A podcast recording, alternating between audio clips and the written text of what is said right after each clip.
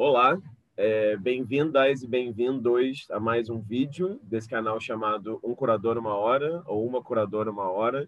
Só para explicar um pouco no que consiste esse canal, ele se trata de uma série de entrevistas com curadoras e curadores que trabalham no campo das artes visuais e que trabalham no campo das artes visuais em relação ao Brasil, ou seja, curadores que vivem no Brasil, curadores que são estrangeiros, vivem no país também, e curadores brasileiros que vivem fora do país, trabalham em outras instituições.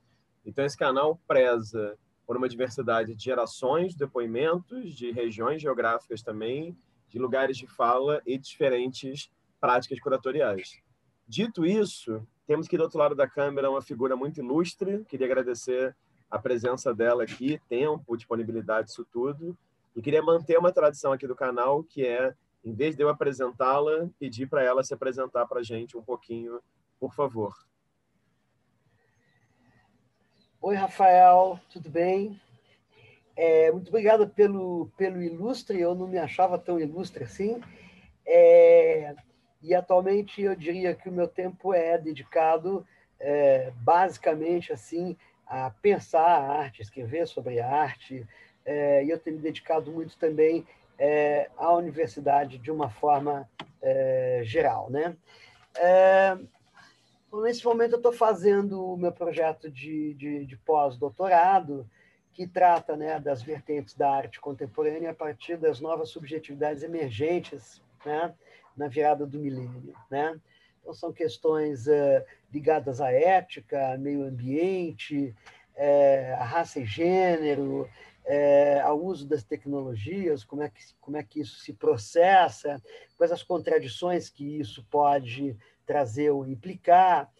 Enfim, é uma coisa bem contemporânea, como sempre, é, porque é isso que marca o meu perfil. Eu sou basicamente é, uma curadora, uma pessoa não egressa da academia, mas da praxis né, curatorial propriamente dita, e que depois vai se encaixando é, nos meandros da academia por necessidade mesmo de sistematizar essa prática curatorial de um ponto de vista mais teórico, ou seja, para mim existe um momento em que a curadoria ela passa a ser é, um vetor né, de pesquisa para a academia, né? quer dizer, um modo de se fazer é, teoria. Tá? É, a prática informando a teoria e depois a teoria informando a prática. Né? Mas eu fui encontrando esses caminhos é, trabalhando em museus, primeiramente na Pinacoteca do Estado no Educativo, e depois, por volta de 1986, definindo de uma vez por toda que eu seria curador e pronto, e eu fui praticamente ocupar o Passo das Artes como curadora em 1987. Né? É, a diretora do museu na época se chamava Sarah Goldman, e ela me deu uma abertura é, bastante interessante para ser a curadora do museu. Não existia esse cargo, não existia é, nada de definido ao redor, mas é, eu vinha de um concurso público né, desde a Pinacoteca do Estado e já tinha um cargo de educadora dentro do museu, mas esse cargo de educadora se deslocou para a função é, da curadora, né, digamos assim. E nesse Passo das Artes ele não tinha nada, ele era uma galeria do Estado, né, pelo seu estatuto, é, eu acabei por criar um conselho, então, definindo é, práticas né, de exibição, né, a partir de um conselho, é, como se diz, curatorial, que discutia essas práticas, e nesse conselho passaram muitas pessoas importantes da arte contemporânea brasileira, tanto no campo da crítica como no campo da arte propriamente dita. Né? Então, eu tive nesse conselho artistas como a Regina Silveira, como o Fajardo, como a Carmela Gross, né? É, e como muitos outros, né, que talvez não me venham à mente nesse momento, que essa não é uma, uma fala preparada, é uma fala absolutamente espontânea, e tive grandes críticos também, né? Tive pessoas é, importantíssimas, assim, como Ana Teresa Favres, como Tadeu Chiarelli, é, tive pessoas de São Paulo, porque as reuniões naquela época eram presenciais, nós não pensávamos ainda nas reuniões é, virtuais, então estava presente nesse conselho em peso ao longo de anos, mudando de pessoas, a crítica e a curadoria de São Paulo, né? e os artistas também. O que eu procurei fazer na minha prática é, como diretora dos espaços institucionais que eu dirigi. Né? Como todo mundo sabe, eu dirigi o Passo das Artes entre 1997 e 2011 como diretora-geral e, simultaneamente, a partir de 2007, é, eu dirijo também o MIS junto com o Passo das Artes. Aí eu convido a Priscila Arantes é, para ser diretora artística do Passo das Artes, sob minha orientação é, até 2011. É, então, o que a gente conseguiu no Passo das Artes foi imprimir é, um caráter de contemporaneidade mesmo, preenchendo uma lacuna muito grande no âmbito das instituições culturais brasileiras, eu acho, porque assim, enquanto você teve um Man Rio, né, nos anos 60 e 70, né, fazendo uma ação é, muito interessante do ponto de vista da contemporaneidade, da transversalidade, né? e das ousadias né, que se podiam praticar, é, à medida em que o MAN vai, é, é, como é que se diz, é, esmaecendo as suas ações, fica um vácuo na cena cultural contemporânea. Né? E aí o Passo das Artes, de uma certa forma, eu acho que ele é, preencheu esse vácuo é, durante muito tempo. Coincidentemente, é gozada essa relação Rio, São Paulo e entre as instituições, no momento em que o Man Rio é alçado novamente a uma instância de contemporaneidade e traz um projeto em que ele quer atuar agora de uma forma muito contemporânea, o Passo das Artes, é, a ação do Passo das Artes é definitivamente extinta pelo governo do Estado de São Paulo, né? nesse momento, com a demissão da Priscila Arantes. É muito engraçado né? esse vai e vem e esse, é, e esse pouco espaço para a arte contemporânea né? no país, tá certo? Do ponto de vista é, institucional. Né?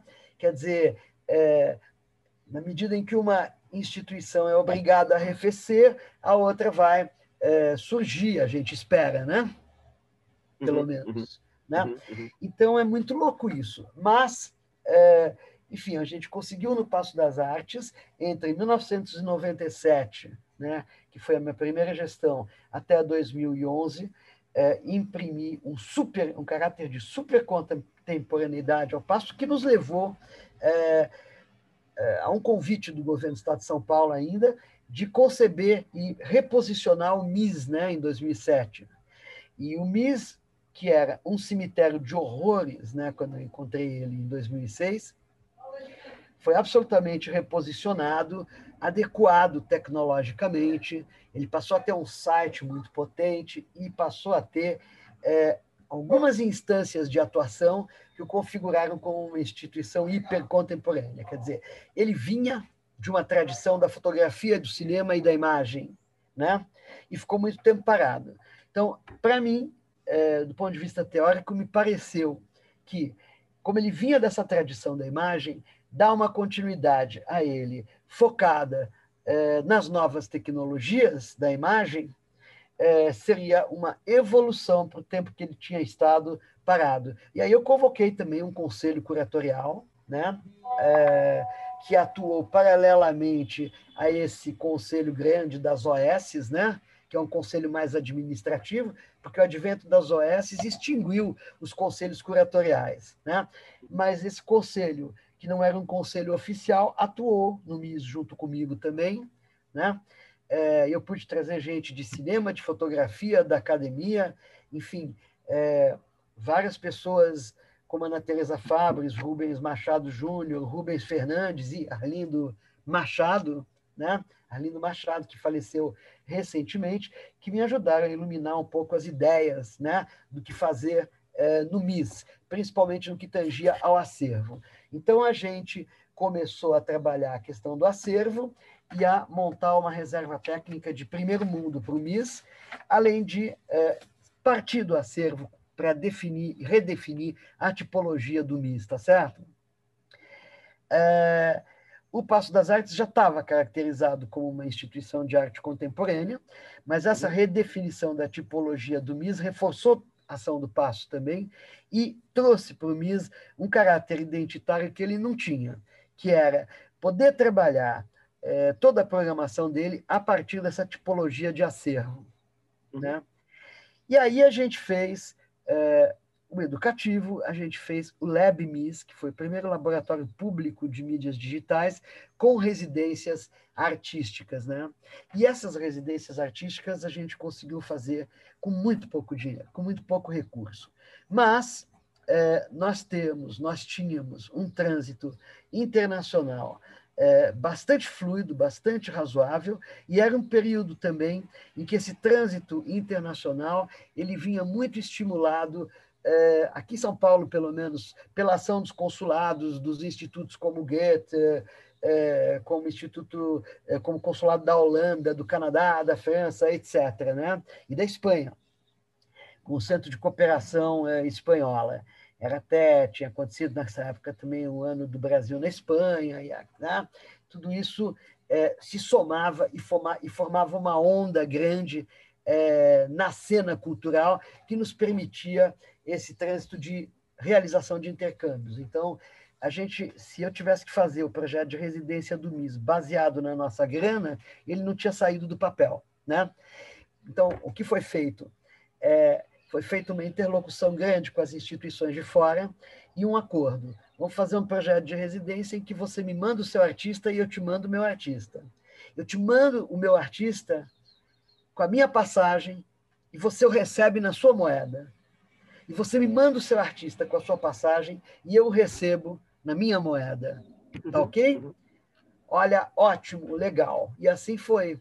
Então, nós conseguimos fazer um programa de residências dentro do MIS, né?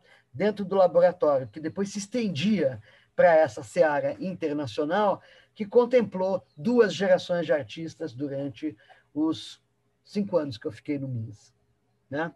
Duas gerações de artistas que foram para fora, para vários países, alguns deles já ainda estão, é, como é que se diz, é, residindo né? pelo mundo, né? mas outros já estão aqui é, solidificados, trabalhando, enfim, é, com as suas obras é, acontecendo.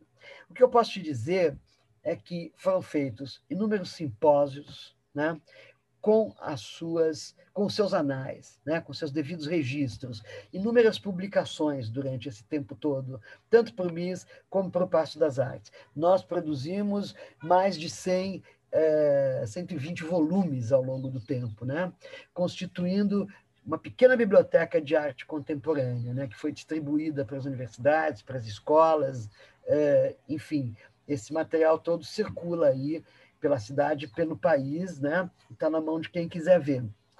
É, uma das coisas que a gente instituiu, né, durante esse, esse trabalho é que as publicações que a gente via nas instituições, nas bienais, etc., elas eram enormes, elas eram muito grandes. Uhum. Então, quando chegava um pesquisador, um curador estrangeiro, ninguém queria levar aquelas publicações para o exterior. Eles pegavam por educação e depois deixavam de lado. Né? A gente via isso. Então, uma coisa que nós definimos é que nós faríamos as nossas publicações é, bem pequenas mesmo, né? Com tudo dentro, com registro, etc. Mas a gente faria umas publicações mais ou menos neste tamanho, né? Uhum. É, e com um peso que nos permitisse colocar essas publicações no correio a rodo, né? como uma forma de estratégia e de circulação da informação. Né?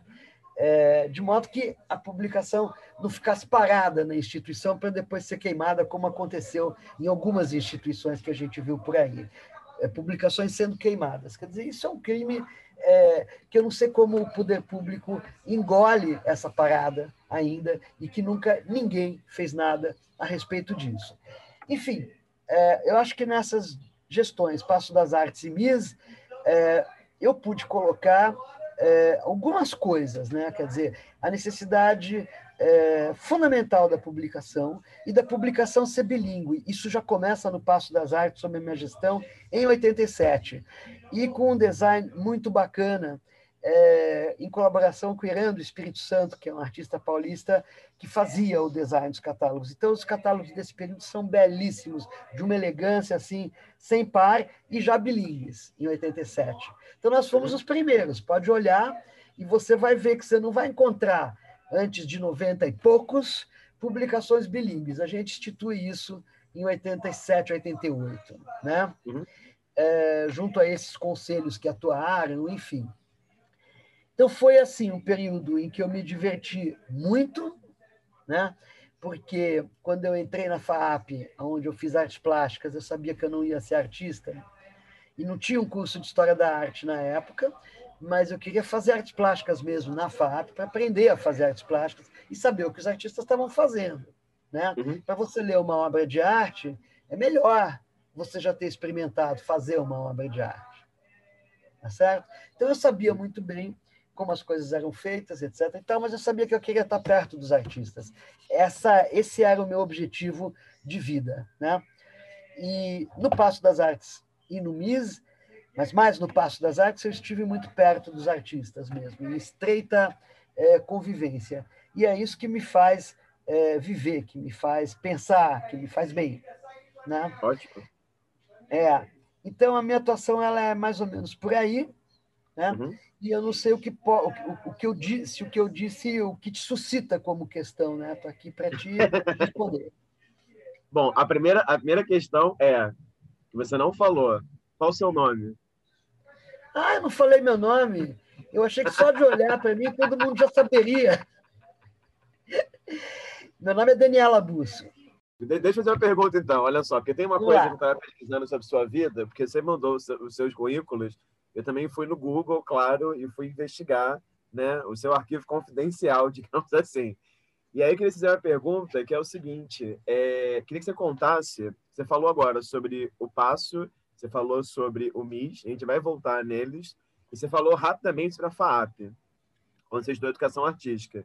Eu queria ir para antes da FAAP e te perguntar assim: qual era a relação que você tinha com as artes visuais ou com as artes de maneira ampla na sua infância e adolescência? O que, que acontece? Eu entrevistei muita gente aqui e tem relatos do tipo: eu fazia dança, ou eu escrevia, ou eu lia muito, eu tinha uma relação com o cinema, e daí, de repente, fui me interessando por artes visuais. Então, eu queria saber um pouco de você, até porque eu sei também que a sua trajetória tem uma história de diáspora, digamos assim, que é muito peculiar também, né? Então fiquei me perguntando até que ponto isso contribuiu ou não com esse seu interesse pelas artes visuais e com seu desejo de fazer educação artística na FAAP, né?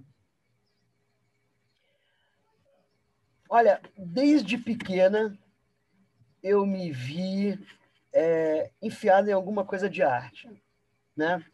É, quando eu imigrei para o Brasil, é, todos os judeus egípcios que migraram para o Brasil, é, para São Paulo, foram morar na Avenida São João e muitos deles moraram num edifício é, projetado até pelo Márcio Kogan, né? Mas eu não morava nesse edifício, eu morava num edifício muito próximo a esse edifício, que era o edifício Hermes Macedo, né? Na Avenida São João, tem um outro nome, formalmente falando, que eu não, não vou lembrar muito bem agora, mas eu morava num edifício chamado. É, como é que é? Puxa, eu esqueci o nome do edifício. Mas, enfim, na Avenida São João, ia ver uma jornalista chamada Tia Lenita, que fazia na Folha de São Paulo a folhinha infantil, né? É, com vários personagens, enfim, né? Essa tia Lenita se tornou muito amiga da minha mãe, porque ela também tinha um filho da idade da minha irmã mais nova, e ela, além de escrever para crianças, ela frequentava os salões de arte, sabe? Tinha o Salão da Criança naquela época em São Paulo. Eu acho que era no prédio da Bienal, ou era em algum lugar no, no Parque do Ibirapuera. E nesse Salão da Criança, é, o que acontecia é que havia uma atividade de pintura, você mexia com meios molhados, enfim, estava sempre enfiada nessas atividades, né? Mais tarde, quando eu fiquei é, adolescente, até por ser dona de uma, de uma hiperatividade muito grande, a minha mãe, é, aconselhada pela coordenadora da escola que eu frequentava, pequena, que era o Mackenzie, né, onde eu presenciei é, as brigas da filosofia e política da Maria Antônia, né, é, do Mackenzie com a USP, né, uhum. onde eu presenciei quando criança, né, as vindas da polícia, enfim. É, mais tarde, ali, é, eu passei a caminhar sozinha na rua, desde os oito anos de idade. E nesse trajeto de volta para casa, eu descobri que tinha uma biblioteca é, se chamava Biblioteca Infantil Monteiro Lobato, que tinha um grupo de teatro e que tinha um jornalzinho. E eu fui me enfiando nessa biblioteca, né? E entrei no tal do jornalzinho, e fui redatora do jornalzinho, né? E depois eu entrei no grupo de teatro, e passei a participar, não como atriz, mas é, assistindo, olhando, e depois desenhando cenários. Né? É, depois eu comecei a atuar mais tarde, né? Mas quando eu comecei a atuar e achei que eu ia é, querer ser atriz, é, tinha um teatro debaixo do prédio que eu morava, que já não era mais na Avenida São João, era na Amaral Gurgel, antes de subir o Minhocão, né? Uhum. É, tinha um teatro chamado Teatro Paiol, em que você tinha atores como Perry Salles, Miriam Meller, e eu ia assistir os ensaios. Né? Nas horas vagas eu entrava dentro. Era, era fácil entrar nos lugares naquela época. Não tinha guaritas, não tinha segurança. E eu entrava onde eu queria. Né? Eu me enfiava nas lojas, eu me enfiava nos teatros, eu me enfiava, é, como é que se diz, é, nas bibliotecas, e, e assim indo. Né? E, e aí eu já tinha feito uma peça de teatro na escola, onde eu cursei o ginásio, já tinha saído do Mackenzie nessa altura dos acontecimentos, e eu dirigi essa peça, né? Uma outra amiga minha que dançava foi atriz, e eu dirigi a peça, e assisti esses ensaios, e aí um dia esses atores notaram a minha presença e conversavam comigo depois dos ensaios, e um dia eles me convidaram para fazer um papel na, em qualquer peça ali, né? Uhum. E aí o meu pai disse, não, na nossa família não tem atores.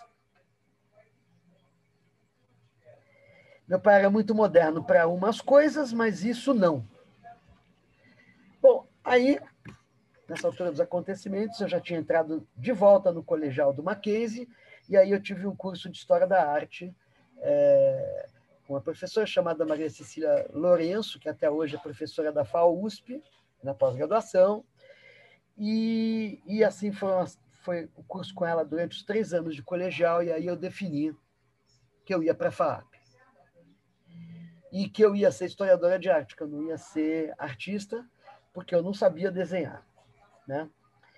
É, se naquela época, na grade curricular, tivesse vídeo, filme é, e esse tipo de coisa, certamente eu teria me tornado artista. É, porque a minha dificuldade de desenhar era uma dificuldade de transformar as ideias é, em representação. Uhum mas isso não ocorreria num vídeo, num roteiro, etc. Né? Uhum. Então, não tinha na grade curricular. A gente tinha desenho, pintura, e fazíamos aquelas placas enormes de cor, né? É, e de gradações de cor. A gente ia do branco até o preto, do verde mais claro ao verde mais escuro. Enfim, foi muito legal para aprender, né? mas uh, não é uma coisa que eu tenho muito saco de fazer, de ficar fazendo quadradinhos de cor e não sei o que e tal. Enfim. É... Então não era muito a minha praia. Minha praia era mais escrever e organizar exposições, desde sempre. Aí dentro da FAP eu já tive a oportunidade de organizar um evento, é, e foi um evento que abrangeu filmagem, mas não era eu a câmera woman, né? Na verdade, o cameraman era um amigo do meu ex-marido, é, ele tinha uma câmera Super 8 e nós nos enfiamos num forró aqui no Brás de São Paulo, que era um verdadeiro forró nordestino, e nós fomos filmar o forró. E o que acontecia nesse forró, né? Então era um forró uh, onde as imagens das paredes eram todas grafitadas, né? Você tinha esses motivos nordestinos e frequentado certamente por operários empregadas domésticas, mas com um puta som, né? É, um puta som feito pelo Oswaldinho da Sanfona, que era o filho do dono do forró, que era um outro sanfoneiro chamado Pedro Sertanejo. É, o resultado final disso foi a filmagem em Super 8 é, e a projeção quase de JVJ, né? naquela época não tinha, é, em tempo real, é, do forró, com eles tocando em tempo real na FAP. Eu trouxe. Ah, que ótimo. É, então, é, onde existe aquele saguão dos aleijadinhos na FAP, na escadaria central, né?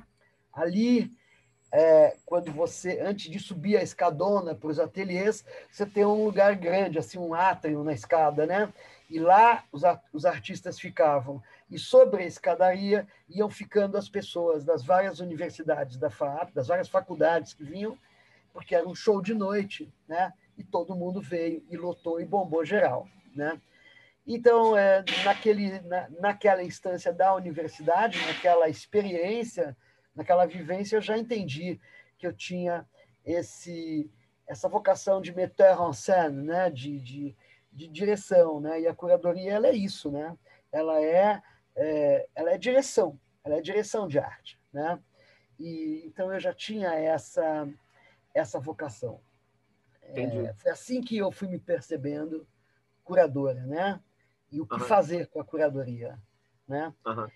Porque você pode ser um curador muito austero e não fazer nada disso, né?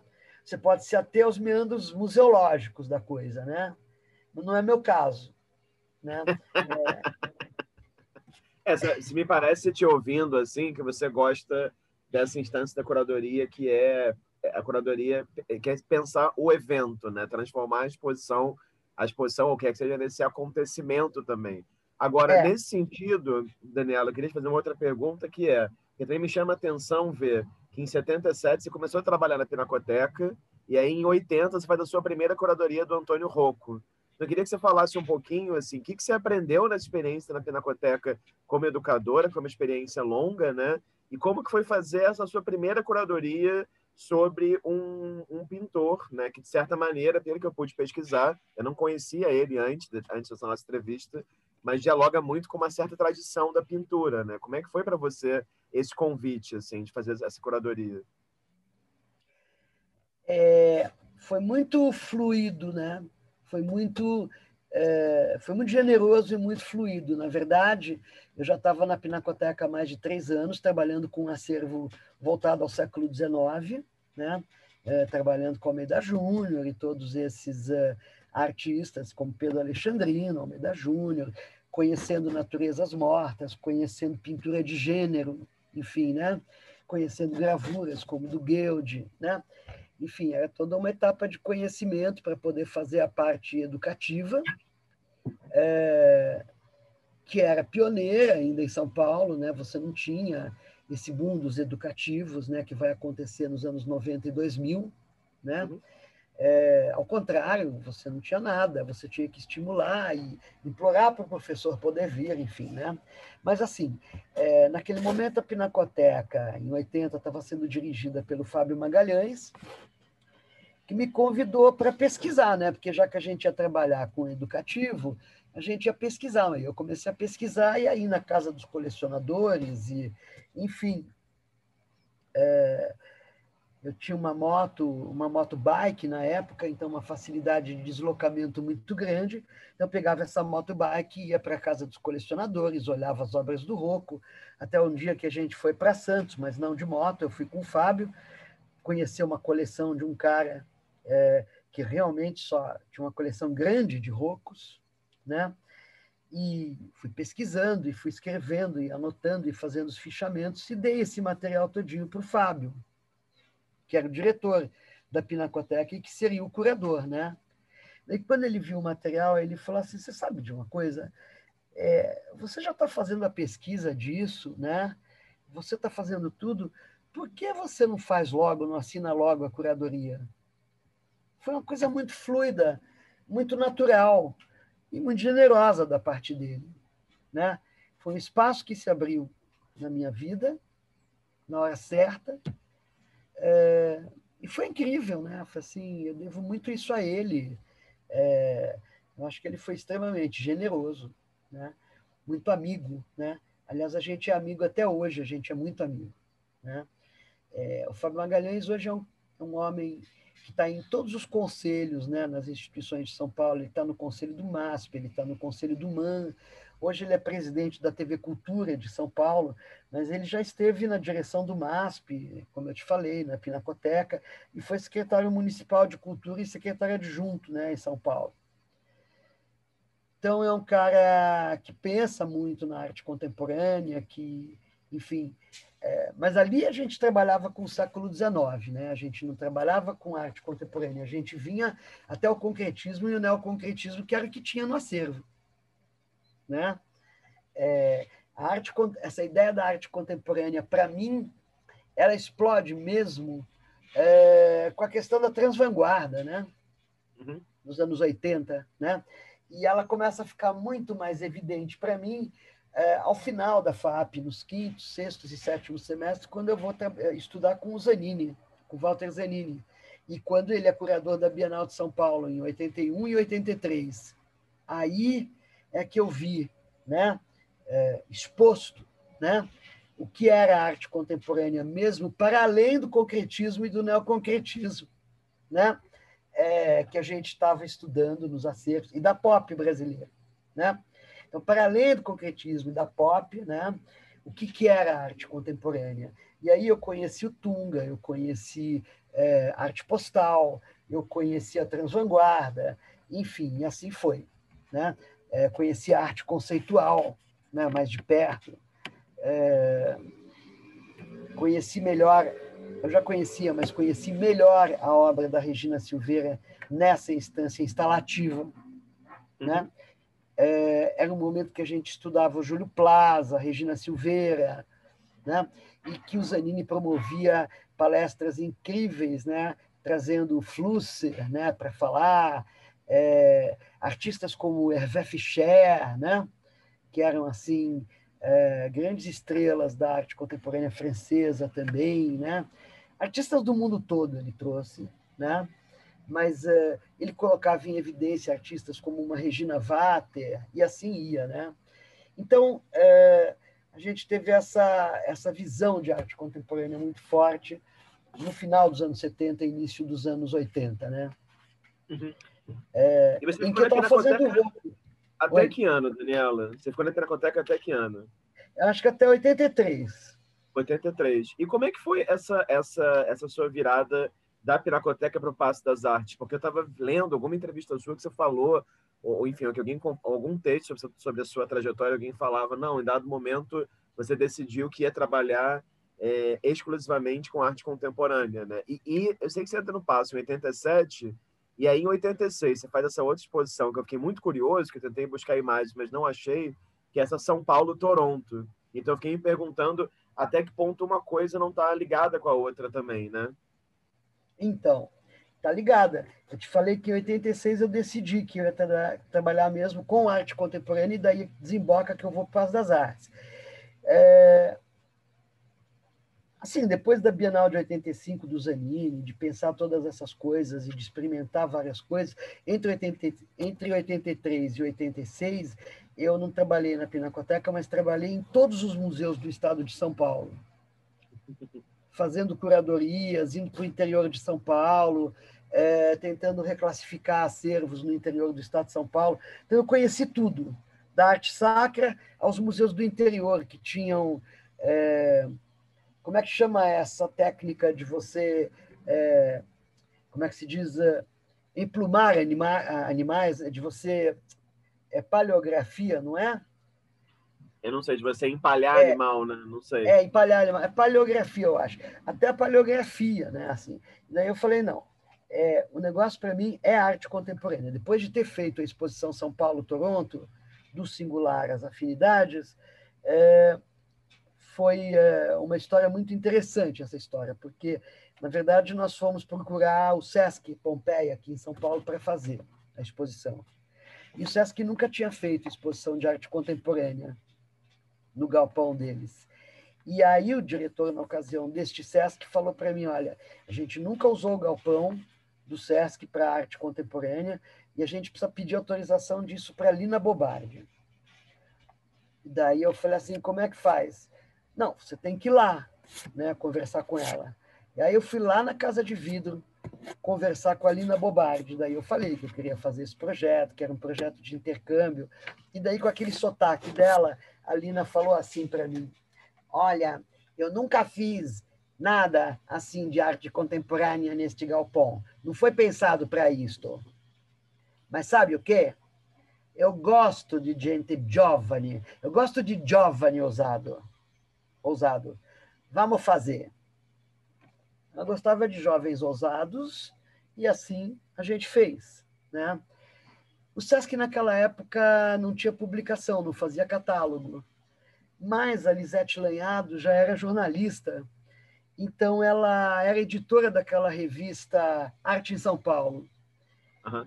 E aí eu fui contar para ela, ela falou assim, o que eu posso fazer? Eu vou te dar 13 páginas na revista é, Arte em São Paulo. Ela nos deu 13 páginas, a gente ocupou as 13 páginas, e nisso tinha o texto curatorial, o registro dos artistas, e você, se você ler esse artigo, né, esse texto curatorial da época, você vai ver que era um texto ainda bem fraquinho, né, meu?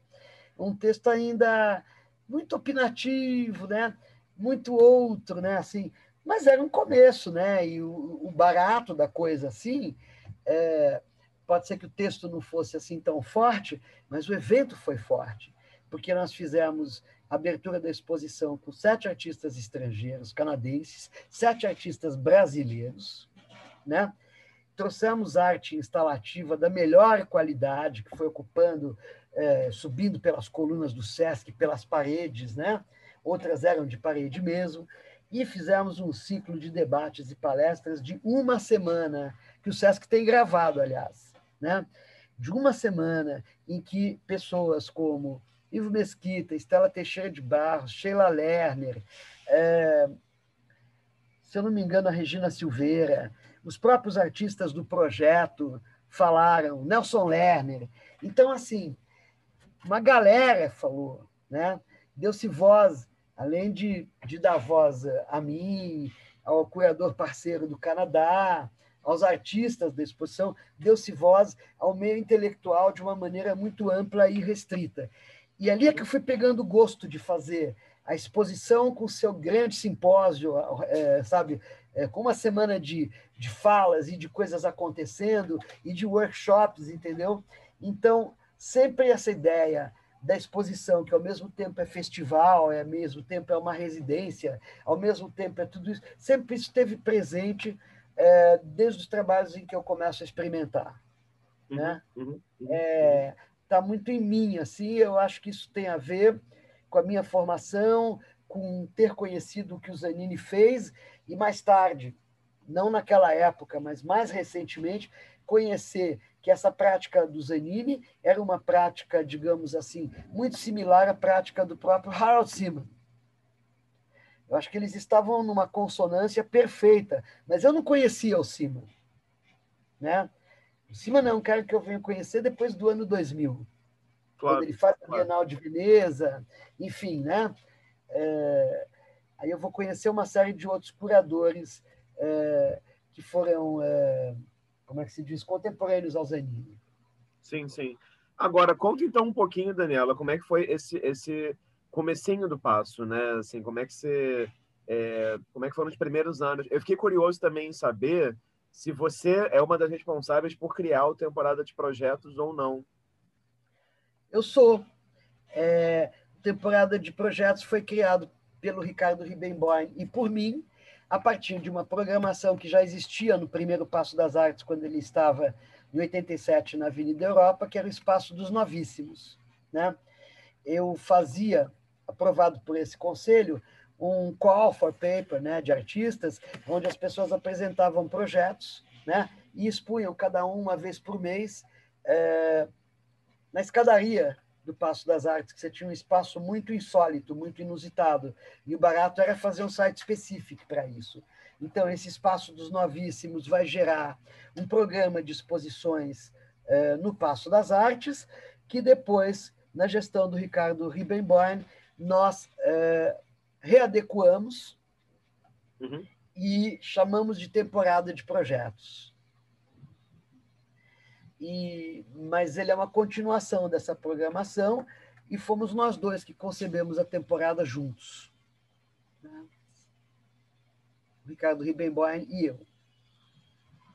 E aí foi um programa muito interessante, porque Aí eu tinha um diretor que era o Ribbenborn, que ficou muito tempo no Passo das Artes, eh, muito pouco tempo no Passo das Artes, e me passou a direção, mas que ele pensava grande como, como eu, assim, né? Então, essa ideia, por exemplo, é, de você ter é, uma exposição do artista né, selecionado acompanhada por um crítico jovem, tá certo? Uhum. Então essa ideia ela, ela, ela sempre me foi muito cara, porque eu sempre gostei de abrir espaço para produção de arte e para produção crítica jovem. Então, ali, nesse programa da temporada de projetos, saiu uma geração de críticos. Você quer ver? Paula Zulgaray, é...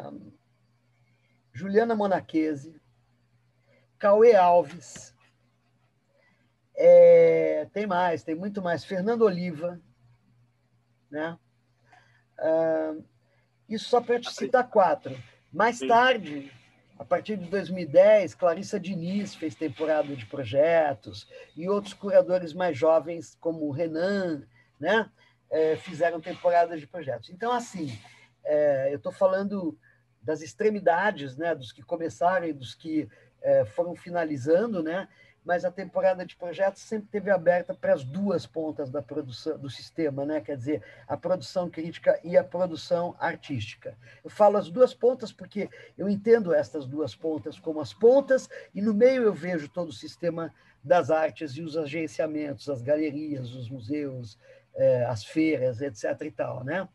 Mas a produção crítica e a produção artística, eu acho que elas, para mim, sempre devem andar juntas, né? É, e também eu acho que é bacana quando essa produção é o espelho de uma geração. Né? Então, é, sempre eram pessoas da mesma idade, né? trabalhando juntas.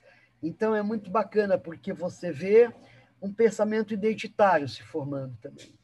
Uhum, uhum, uhum. E, e, como que era para você, é, isso também me chama a atenção, não só na sua trajetória, mas eu sinto que isso é muito comum em vários curadores do Brasil. Como é que é para você, tão jovem, ou seja, com 31 anos nesse momento, né, 87, estar tá nesse lugar de curadora do Passo das Artes, né? Assim, queria te perguntar um pouco quais que eram os desafios também, porque você era uma pessoa muito jovem e você, claro, uma curadora mulher, né? E a gente sabe também no Brasil o quanto que o machismo né, dominava e domina até hoje as relações de trabalho institucionais. Eu queria que você falasse um pouco, assim, como é que era para você estar tá, tá nesse, nesse lugar, nesse momento, nos anos 80, que é um lugar também pioneiro, né, Daniela, nesse sentido. Bom, é, então, é, era uma curadora mulher com fortes inclinações é, ao lado gay, né? nos anos 80, é, não totalmente claras e definidas ainda para mim, mas é, já existentes como um traço, né? É, e era uma coisa é, pioneira mesmo, né? Não tinha é, era difícil, cara, porque assim na Secretaria de Cultura, que era aonde eu ia buscar o dinheiro, né, para programação e essa coisa toda, é, parecia, é, as pessoas diziam que eu era louca, né? É, como dizem, né, até hoje, né? Existem diretores de instituições, né? É, que se referem a mim como louca, né? Mas isso só comprova o conservadorismo e a caretice paulistanas, né? É, eu não sou nada louca, eu sou absolutamente é, normal. É, e se eu já disse para alguém, né? É, se ser louco, né? É ter vontade de fazer as coisas desta forma, então tudo bem, a minha loucura será esta, não tem problema nenhum. Mas eu sou taxada de louca até hoje. E este pioneirismo, eu acho que tem a ver com isso. Isso gera, de uma certa forma, essa juventude e esse pioneirismo, gera, de uma certa forma, a ideia de que eu pudesse ser um pouco arrogante, coisa que eu não era mesmo. É, ou assim, muito pretensiosa, do que eu já ouvi muito essa palavra, ai, calma, não é bem assim, você está sendo muito pretensiosa, você é muito jovem ainda. Eu ouvi muito de pessoas como Aracia Amaral e outras. Né? É, então, essa caretice, esse conservadorismo paulistano, é, é, uma coisa que outros curadores, inclusive não paulistanos, já apontaram, é, e que eu tenho que admitir, embora eu seja paulista e adore a produção paulista e tudo, que é verdade, entendeu? Isso aqui é um antro de conservadorismo muito grande mesmo. Né? É, a caretice aqui ela é muito evidente, e até hoje nas instituições culturais. Agora, o quadro em São Paulo é assim: quem está, fica, e quem está fora não entra. Esse é o quadro. Né? Não há espaço nas instituições culturais, como o espaço que eu criei no Passo das Artes, para que muitos curadores exercessem atividade curatorial. Uhum. Não. Quem está dentro faz, quem está fora olha. E é assim que é. Né? E então eu acho que é uma condição assim da cidade, é, sei lá, do capitalismo mesmo, né? A gente está aqui em São Paulo com a, com a com a ascensão dessas OSs, vocês vão ter isso no Rio de Janeiro também. É, a gente está muito atrelado à questão é, desses afluxos brutos mesmo do capital, sabe? É, e é isso que está acontecendo nas instituições hoje, né? É, o capital é que manda, né? E a ação curatorial tem que obedecer ao capital. É assim que é. Então, se eu tivesse numa instituição hoje, né? É, eu estaria sendo talvez internada.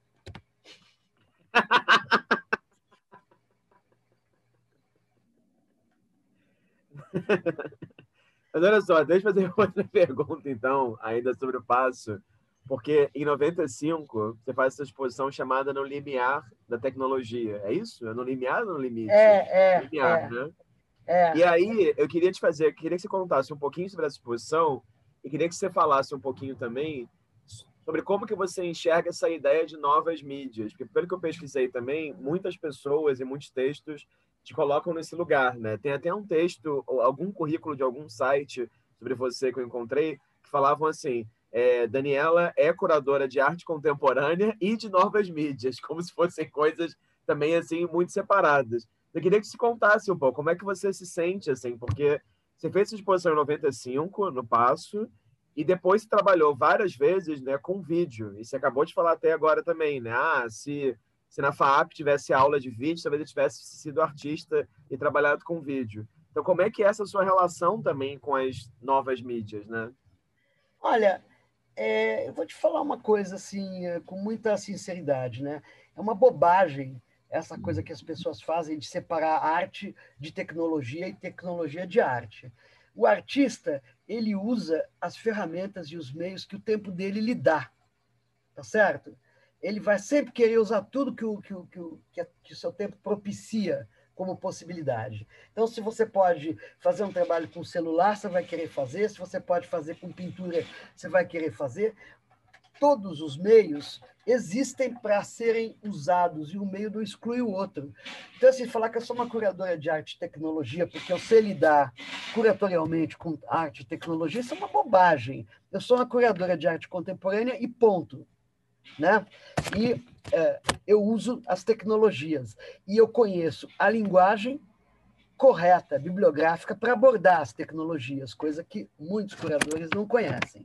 Né? Então, assim, para trabalhar com arte e tecnologia, você não pode saber só a arte do século XIX é, e a arte que vem até o modernismo. Você precisa conhecer as vertentes tecnológicas e as linguagens utilizadas para poder abordar esse assunto. E para isso, você precisa acessar uma bibliografia específica. E as pessoas têm preguiça, desculpe dizer, de acessar um, um espectro mais amplo de bibliografia do que o que eles conhecem, do que está atrelado às pesquisas deles. As pessoas são acomodadas e não têm curiosidade. Então é muito fácil dizer que eu sou uma curadora de arte e tecnologia, porque é, eles devem ser é, curadores de gravura, então, né? Então, assim, é, é, é, sabe assim, é, é, é, uma, é uma bobagem isso, né? Do tamanho de um boi, sei lá, curador de arte e tecnologia. Isso é uma besteira, gente. Eu nunca vi isso. Né? Eu não vejo isso no exterior. Né? Eu não vejo isso nos museus internacionais, falar que, que o fulano é... E assim, eu sou tão curadora de arte contemporânea como de arte do século XIX, e adoro as duas coisas. E tenho a pachorra de enfiar uma obra do século XIX numa exposição de arte contemporânea. Se eu achar que isso referencia, que isso cria um lastro para você entender determinadas coisas, por exemplo, sobre raça e gênero no Brasil. Né? Uhum. Trazer um Debré para dentro de uma exposição de arte contemporânea, o que, que tem? Né?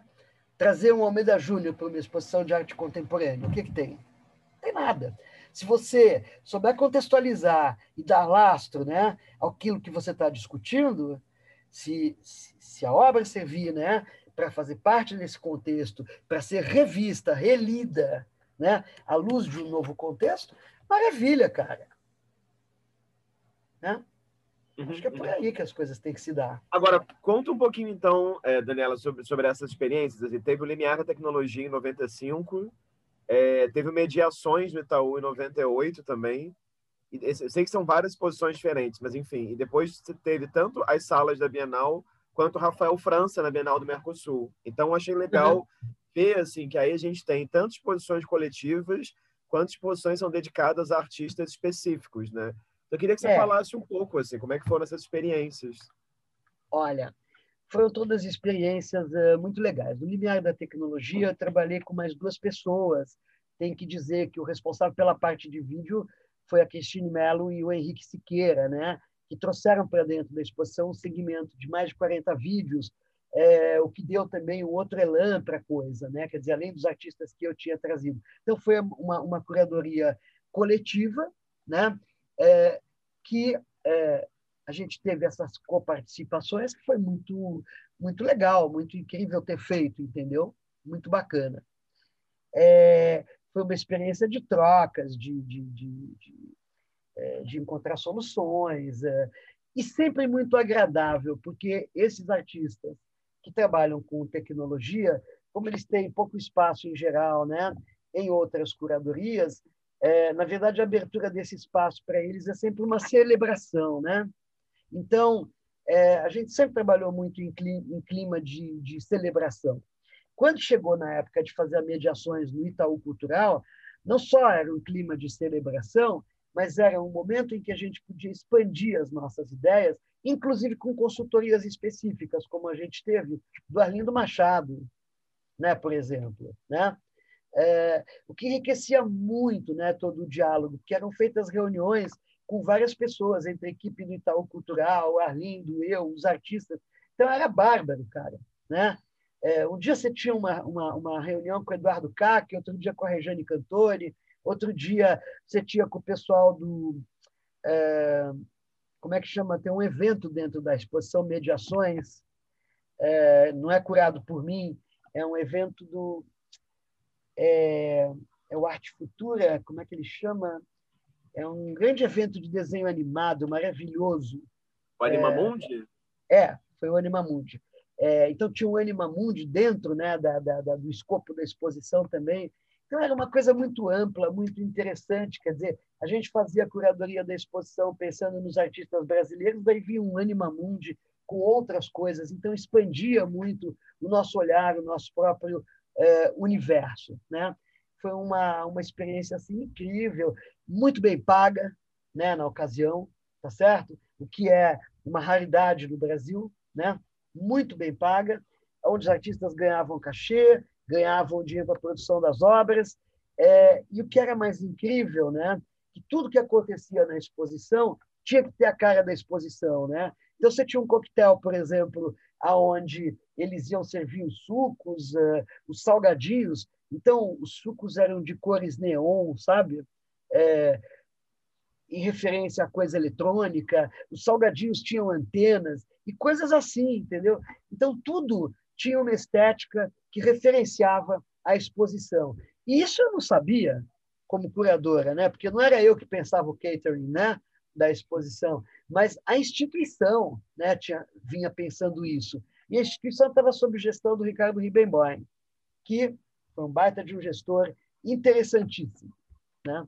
É, nesse sentido de é, construir os diálogos né? e da expansão é, às ideias dos atores que ali estavam atuando em conjunto. Foi genial. É, na Bienal de São Paulo, na 24ª Bienal, é, Paulo Heckenhoff, que também é um curador é, de uma extrema generosidade, de uma cabeça é, expansionista, eu acho, e muito profundo, né? Já olhava o meu trabalho, é, já mantínhamos diálogos assim importantíssimos, e aí ele me convida para fazer a exposição individual, a sala especial do Dennis Oppenheim e a sala especial do Tony Ausler, né? E para mim foi incrível porque nessa nessa Bienal eu tive a oportunidade de ir para os Estados Unidos, para Nova York e conviver com o Dennis Oppenheim, ele ainda lúcido, é, e foi muito lindo porque é, os diálogos que nós é, mantivemos foram diálogos é, que me levaram a muitas descobertas. Então eu intuía algumas coisas sobre o Dennis Oppenheim pelo que eu apreendia da obra dele. E aí, desta apreensão, eu levava isso ao diálogo com ele. E esse diálogo se confirmava, como, por exemplo, o fato de que eu achava que o trabalho dele tinha a ver com Beckett, com a obra do Beckett. E aí, numa conversa em Nova York, ele me diz que incrível ter falado isso, que nunca ninguém tinha falado do Beckett para ele, e me mostra que o livro de cabeceira dele era o monólogo número um do Beckett. Né? Então, essas descobertas, essas sincronicidades entre curador e artista, é, isso é muito lindo, cara. Você falar assim, nossa, eu, eu, eu estou vendo isso, né? mas isso daí é um delírio meu, não é possível. Daí você chega e fala com o artista e, e aquilo é, né?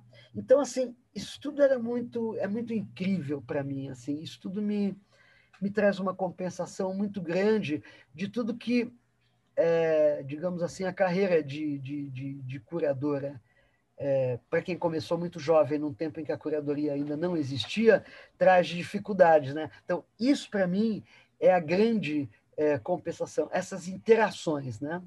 Coisa que já não ocorreu, por exemplo, com o com o Tony Alsler, porque ele estava no momento da, da, da, do trabalho dele em que ele viajava muito, ele não parava quieto num lugar.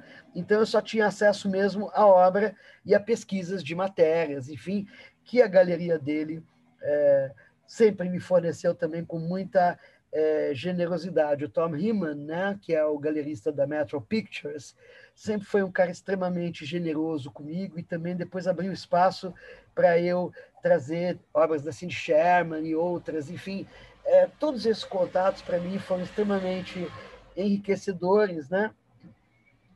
E essa vida, né, de curadora internacional, né, para uma curadora brasileira é, de país em desenvolvimento, para não falar terceiro mundo, né? É, foi uma oportunidade. Foi uma oportunidade muito legal, muito. E eu sempre aproveitei muito essas oportunidades é, e trouxe elas para dentro do meu trabalho, para dentro das minhas aulas, enfim, né? É, eu sou muito grata a essas oportunidades. E ao Paulo, né? É, depois eu fiz a Bienal do Mercosul, né? Com Rafael França. O Rafael França foi meu contemporâneo, né? Na FAAP, eu conheci ele bastante bem e tudo. É, e quando ele já estava mais ao final da vida dele, tudo ele fez aquela obra que é uma ópera, que é, que é baseada numa ópera, né? Que é. Eu vou esquecendo os, títulos, os nomes das obras, mas ele fez aquele vídeo em que ele vai referenciando né, todos os nomes dos namorados dele, tem uma ópera de fundo tocando, numa referência à AIDS, né? Prelúdio de uma, norte, de uma morte anunciada. Olha como a obra te ajuda a lembrar do título, né? E enfim, essa foi uma das obras que eu mostrei na terceira Bienal do Mercosul, mas, novamente, essa ida à Bienal do Mercosul foi um convite do Fábio Magalhães, né? Como eu te disse, nós permanecemos amigos até hoje, tal, ao longo de anos, e sempre que um pode incluir o trabalho do outro em seu trabalho, isso é feito, né? É, de ambas as partes, assim. É, então, também foi outra experiência incrível, é, embora o Rafael já não estivesse vivo, mas aí eu pude conhecer o Vitor Hugo França, o irmão dele, mais de perto, né? que é um designer contemporâneo brasileiro, não sei se você conhece. É, ele trabalha em Trancoso, então ele vive entre Trancoso e São Paulo e trabalha com troncos de árvore é, que caem né, na mata baiana, né? E daí ele transforma isso em bancos e tal. Você deve ter visto essa produção, são bancos enormes feitos de Sim, tronco já vi, tal, já vi, né? Já vi, já vi, deve conhecer. Então conheci Hugo França também, né? É, nesta conheci melhor, né? É, porque ele já tinha participado, Hugo França, de uma outra exposição que eu tinha feito antes, chamado Excesso, no Passo das Artes, que foi outra exposição que eu tive a oportunidade de fazer quando o Ricardo Ribemboim era diretor do Passo das Artes. Uhum. E, e aí ele deu é, asas ao meu excesso, né? E, e, essa exposição foi uma loucura, porque é, você trabalha o excesso com a sobra, com, com o que é demais mesmo, com o que faz ruído, enfim, você tinha de tudo, né, como formato de obra, e você teve de tudo também como fauna e flora no dia da abertura da exposição. Acho que foi uma abertura em 1980 e não, desculpa, em 1995, 6, 1996, foi uma abertura em que nós tivemos nesta noite no Passo das Artes, que era na USP, mil pessoas. Quer dizer, bombou geral, assim, porque chamava excesso. Né? É, foi incrível é, também essa, essa experiência, assim como todas as outras curadorias. É, cada curadoria é uma experiência diferente, cada curadoria te traz é, um contato diferente com cada artista. Né? Uhum. Uhum. Cada curadoria te traz essa riqueza né? da, da, de falar, de pensar junto, de ver como vai montar, é, de definir quantas obras vão ser, de definir junto ao artista que obras vão ser, né? É, sempre pensando junto, né? Então isso é uma coisa é, que me fascina mesmo.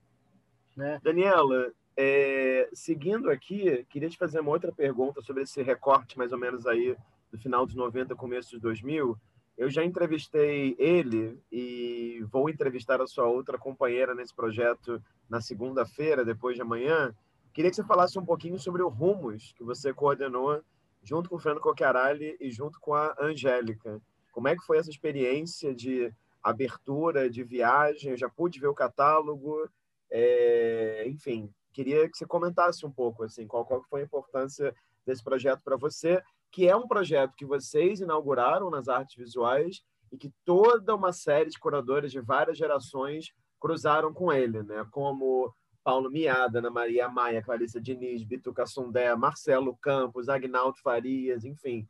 É muito interessante ver como rumos artes visuais quase que define a carreira de muitas pessoas em diferentes regiões do Brasil, né?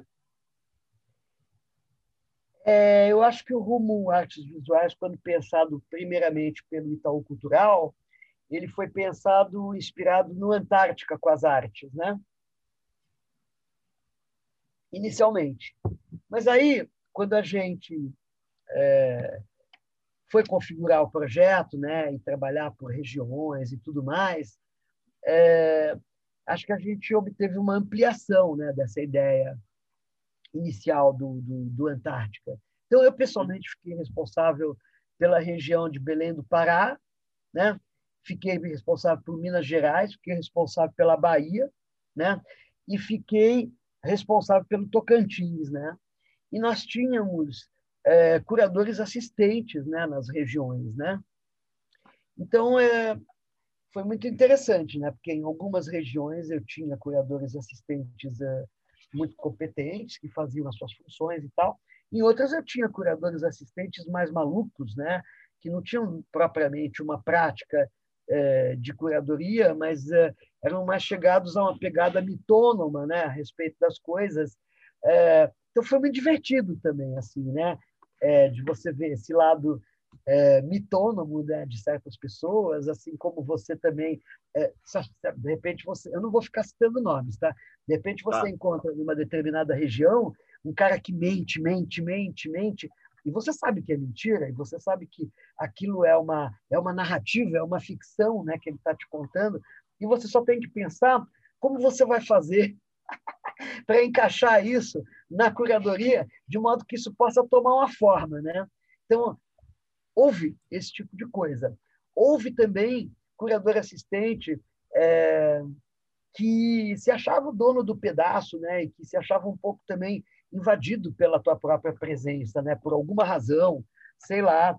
Mas eu sempre passei assim, é, nunca entrei nesses é, meandros, né, assim, é, eu sempre fui muito safa para entrar e sair dessas coisas, né. E teve momentos muito legais com outros curadores também, é, que foram momentos de troca real e tudo mais, né?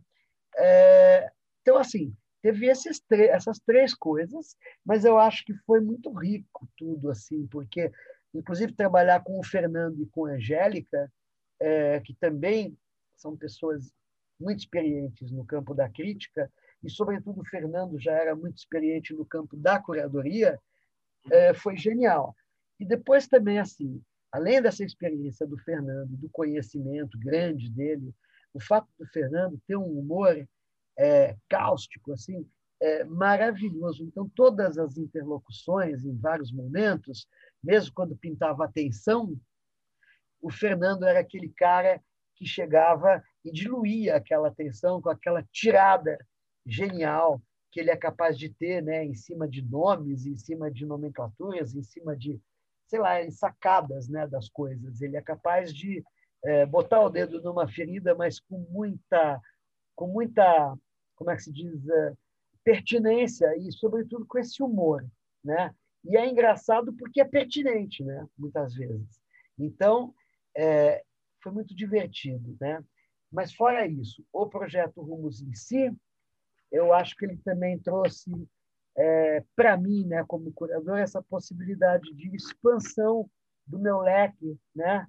É, de artistas, né, curatorialmente falando, no Brasil, né, de saber que existiam tantas outras produções que eu fui incluindo depois em outras curadorias sempre que eu pude. Então, é, eu trouxe vários artistas né, destes projetos é, para projetos como de curadoria, como Rede de Tensão, por exemplo, que eu fiz entre o Passo das Artes e os 50 anos da Bienal de São Paulo, né, que eu fiz esse projeto de curadoria é, para a Bienal, a parte de arte contemporânea, em conjunto com a Maria Alice Millier, e com arquitetos, né? Foi uma outra experiência assim é, genial, né? Uhum. E contando com uma contribuição incrível do designer carioca Jair de Souza, que não sei se você conhece, que é genial, né? É, então a gente pode fazer os registros, né, desses momentos da exposição na Bienal, é, enfim, esse catálogo que ele fez é, do Rede de Tensão é maravilhoso e que gerou mais uma publicação para o Passo das Artes, que foi o Rede de Tensão do Passo das Artes, porque quando eu aceitei fazer o projeto para a Bienal, eu quis estender isso para o Passo das Artes, que era, que era a instituição a quem eu era fiel, né? Claro, claro. Então, é, tivemos é, uma participação imensa, né, de mais de 60 artistas entre os dois tomos, né? É, entre os dois, é, as duas instituições, os dois volumes.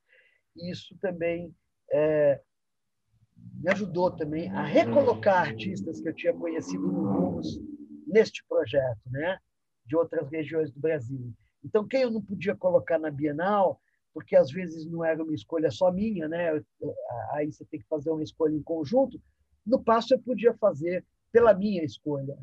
Né? Sim. E aí eu fui trazendo e dando lastro é, a essas ideias é, preliminares. Né? Sim. E, o, e queria que você falasse, já que a gente está falando sobre o Rumos, que é um que, né, que tem um caráter de, enfim, nacional e tem um caráter também de não deixa de ser uma espécie de prêmio, né, ou, ou um formato que remete ao salão de certa forma. Queria que você comentasse um pouquinho sobre o prêmio Sérgio Mota, que é um prêmio que você coordenou por muito tempo e que premiou tanto nomes que na época eram muito jovens, como Caio Reisevitz e Laércio Redondo, quanto também reconheceu trajetórias muito sólidas como a da Sônia Andrade, né? Então queria que você falasse um pouco como é que, que foi o Prêmio Sérgio Mota para você, como é que foi a sua experiência lá? O Prêmio Sérgio Mota, acho que foi ele que me que me deu essa alcunha, né, de curadora de arte e tecnologia, porque eu fazia o prêmio, mas assim, para além disso, o Prêmio Sérgio Mota também foi uma experiência incrível, né? É, em que a gente pôde é, abrir portas para essa produção artística que mexia com a tecnologia, que investigava as tecnologias, que não tinha espaço e não tem até hoje, né? Então, é, eu acredito que tudo que abre portas, né, é, para artistas é muito importante. Tudo que reconhece um artista como a Sônia Andrade, por exemplo, tudo que abre espaço para um Laércio Redondo, é, para quem mais você falou, para o Caio Reisevitz. Caio, para um Caio Reisevitz, é, ou para outros artistas, por exemplo, como um Dirceu Maués, né, que é um cara de Fortaleza, né? é um cara que está deslocado lá em cima, né?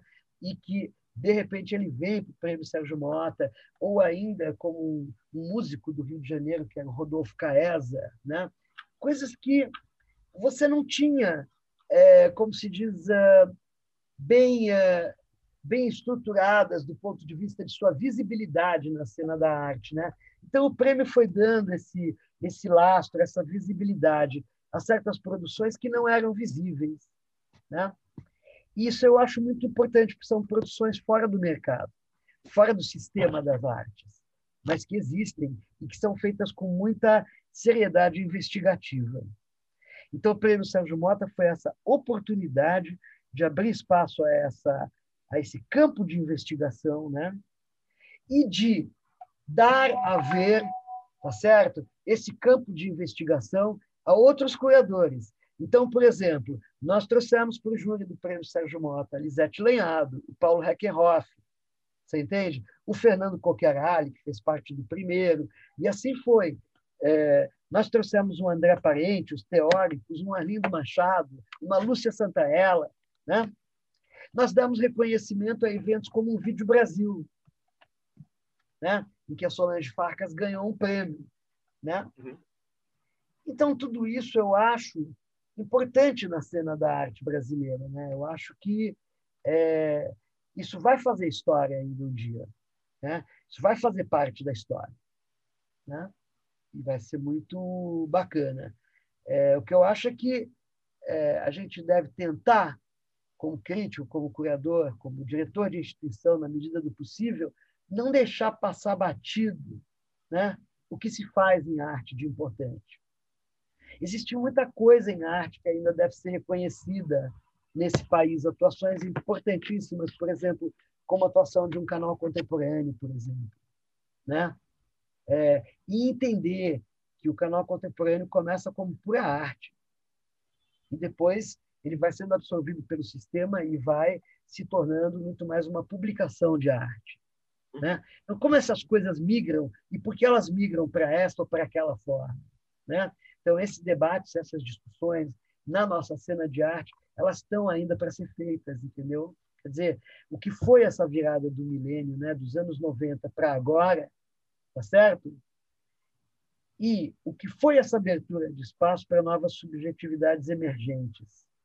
E essa discussão das novas subjetividades emergentes, ela tem que ser colocada é, em diálogo o que existe, eu acho hoje, é uma, é uma repetição é, de fórmulas, né? Para falar de raça, de gênero, né? É, para falar de racismo estrutural e disso e daquilo, mas sempre como uma fórmula. Nós vamos ter que sair dessa etapa da fórmula e entrar numa discussão mais profunda para ver um pouco o que é esse lugar de fala, para entender isso melhor. Né? Então, é, qual é o meu lugar de fala quando eu digo isso? O meu lugar de fala é o lugar da curadoria. Né? É o lugar que tenta é, colocar em cena né? e no evento tudo que se faz artisticamente e tudo que produz linguagem. Mas que tenta também ser crítica em relação àquilo que é colocado muito mais por uma questão temática, mas que não produz linguagem. Sim. E essa é uma questão que eu deixo aqui no ar, para se pensar. Sim, sim, sim. sim, Né? É a mesma coisa que você dizer, ah, eu ponho tudo que é arte e tecnologia na parada porque é tecnologia. Não, não é bom só porque é tecnologia. E não é bom só porque trabalha racismo estrutural ou gênero, ou seja lá o que for. Tá certo? É bom quando esta tematização se associa à produção de linguagem e à produção de novas narrativas e ficções e de novas subjetividades.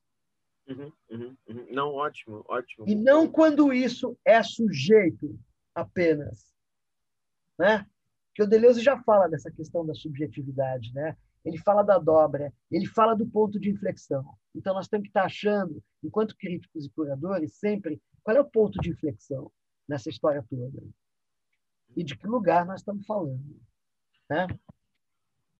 Conta, conta um pouquinho então, Daniela, sobre é, uma das exposições assim que eu, que eu conheço, que eu tenho até o catálogo dela, é, que você fez nessa parceria né, entre o MIS e o Passo, que é a exposição da Pipilote Rist. E também, claro, estou te, te perguntando sobre ela porque sou grande fã do trabalho e adoraria te ouvir falar mais. assim. E aí, dentro dessa pergunta, já caminhando aqui para um final, eu queria também te fazer uma outra pergunta, que vai parecer uma pergunta muito existencial também, mas enfim, toda pergunta é existencial numa entrevista, que é porque assim, eu já entrevistei muitos curadores, né? E eu acho muito bacana essa sua preocupação com a ideia de internacionalização, né? Não, não só, como você falou antes aí, de ter os catálogos bilíngues, né? As publicações, quanto também seu interesse de trazer pessoas de fora do Brasil para o Brasil.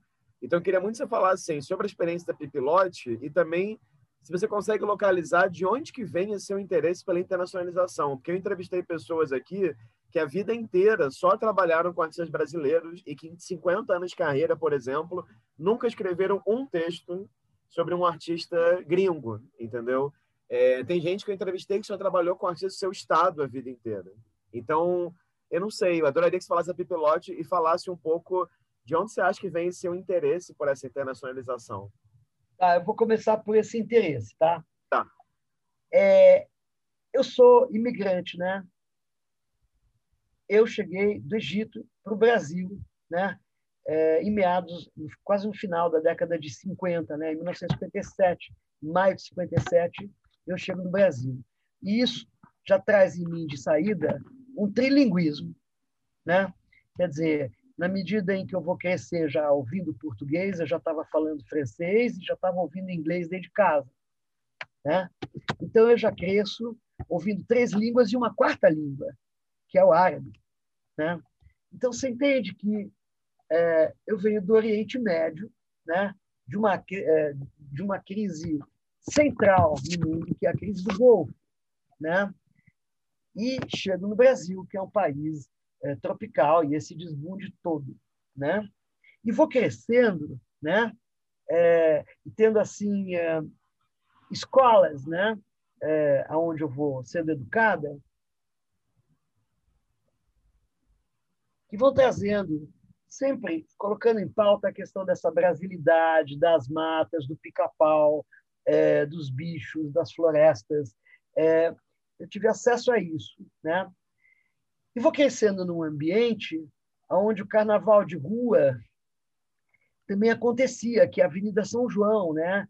onde eu ia com meu pai né, ver o carnaval na rua, que acontecia na Avenida São João, que tinha os cursos, que tinha aquelas bisnagas d'água que a gente jogava nas pessoas, e muito confete.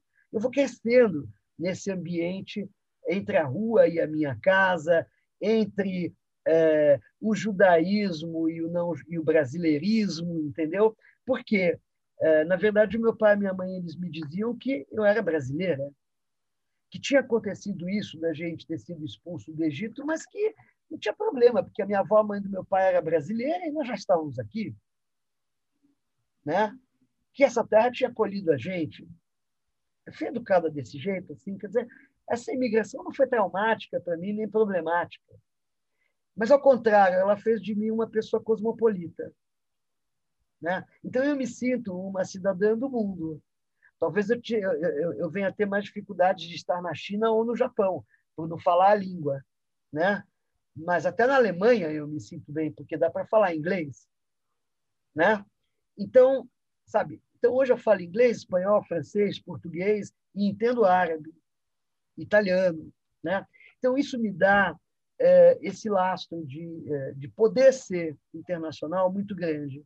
Mas sempre houve um desejo dentro de mim, como curadora, de colocar a produção de arte brasileira em paridade com a produção internacional de arte. Então, a produção brasileira, para mim, sempre foi internacional. Né? Eu sempre quis colocar lado a lado. Então, você vai ver que em todas as minhas curadorias de Passo das Artes, a maior parte das vezes, quando eu posso, eu estou colocando artistas uh, estrangeiros com artistas brasileiros. Uhum. Né? Em vários catálogos você vai encontrar que pelo menos dois ou três artistas estrangeiros terá e brasileiros.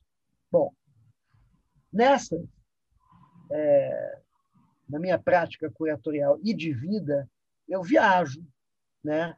Viajo pelas exposições do mundo, eu vou às Bienais de Veneza, vou, vou às documentas, eu vou aonde eu posso ir, né? Vou às feiras de arte é, internacionais, eu vou aonde eu posso ir, né? E vou falando essa língua que eu falo, que é um misto de todas elas com as pessoas, e elas acabam me entendendo, né?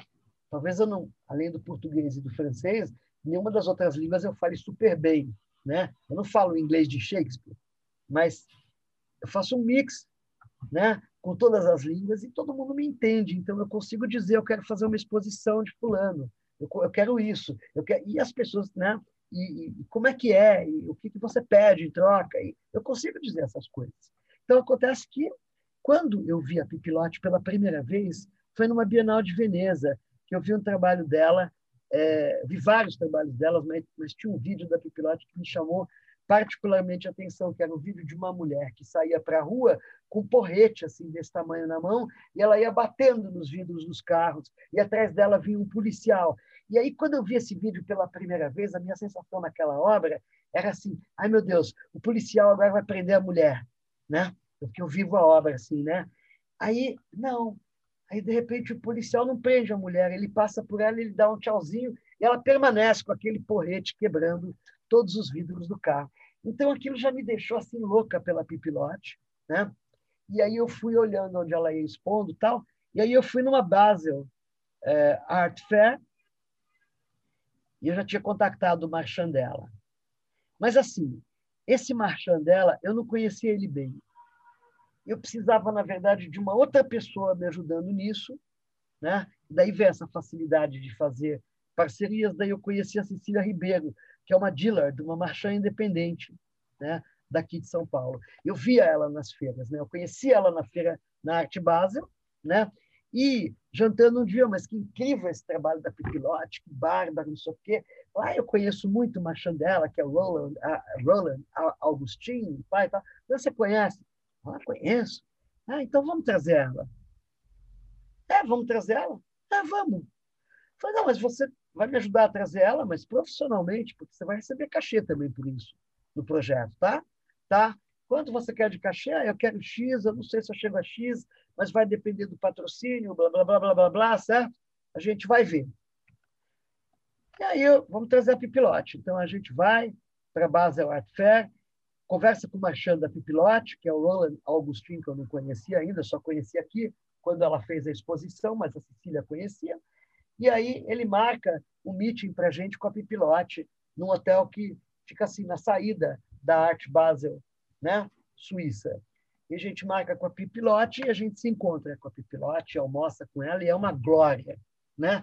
Que a Pipilote é muito louca, né? Assim de saída, né? Muito louca, assim, no melhor sentido.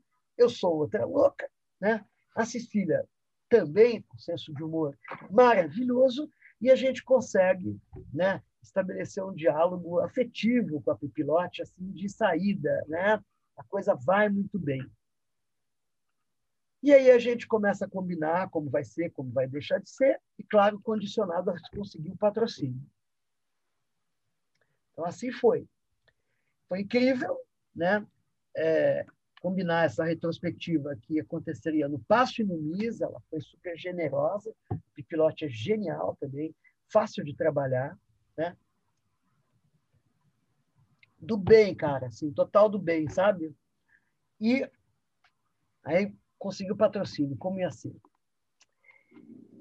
Aí um dia eu estou sentada na cadeira do dentista, e falo para minha dentista, porque eu vou trazer uma artista suíça, porque isso, porque aquilo, porque eu já sei onde eu vou pedir patrocínio, eu vou pedir na Nestlé, porque já que ela é suíça, e o cônsul da Suíça disse que vai me ajudar, que tal, eu vou pedir para a Nestlé. A dentista vira para mim e fala assim, você vai pedir para a Nestlé? Eu te ajudo. Falei, como? Não, porque o presidente da Nestlé, o Zurita, ele é meu cunhado. Eu falei, olha, se você realmente me ajudar nesse projeto, você vai ganhar a captação de recursos. Ela falou, ah, o que é isso? Eu falei, é o seguinte, esse projeto tem um custo de 500 mil reais. As leis de incentivo fiscal permitem que a pessoa que capta receba 10% dessa captação. Você vai receber 50 pau se você me ajudar. Ela, nossa, é uma boa grana.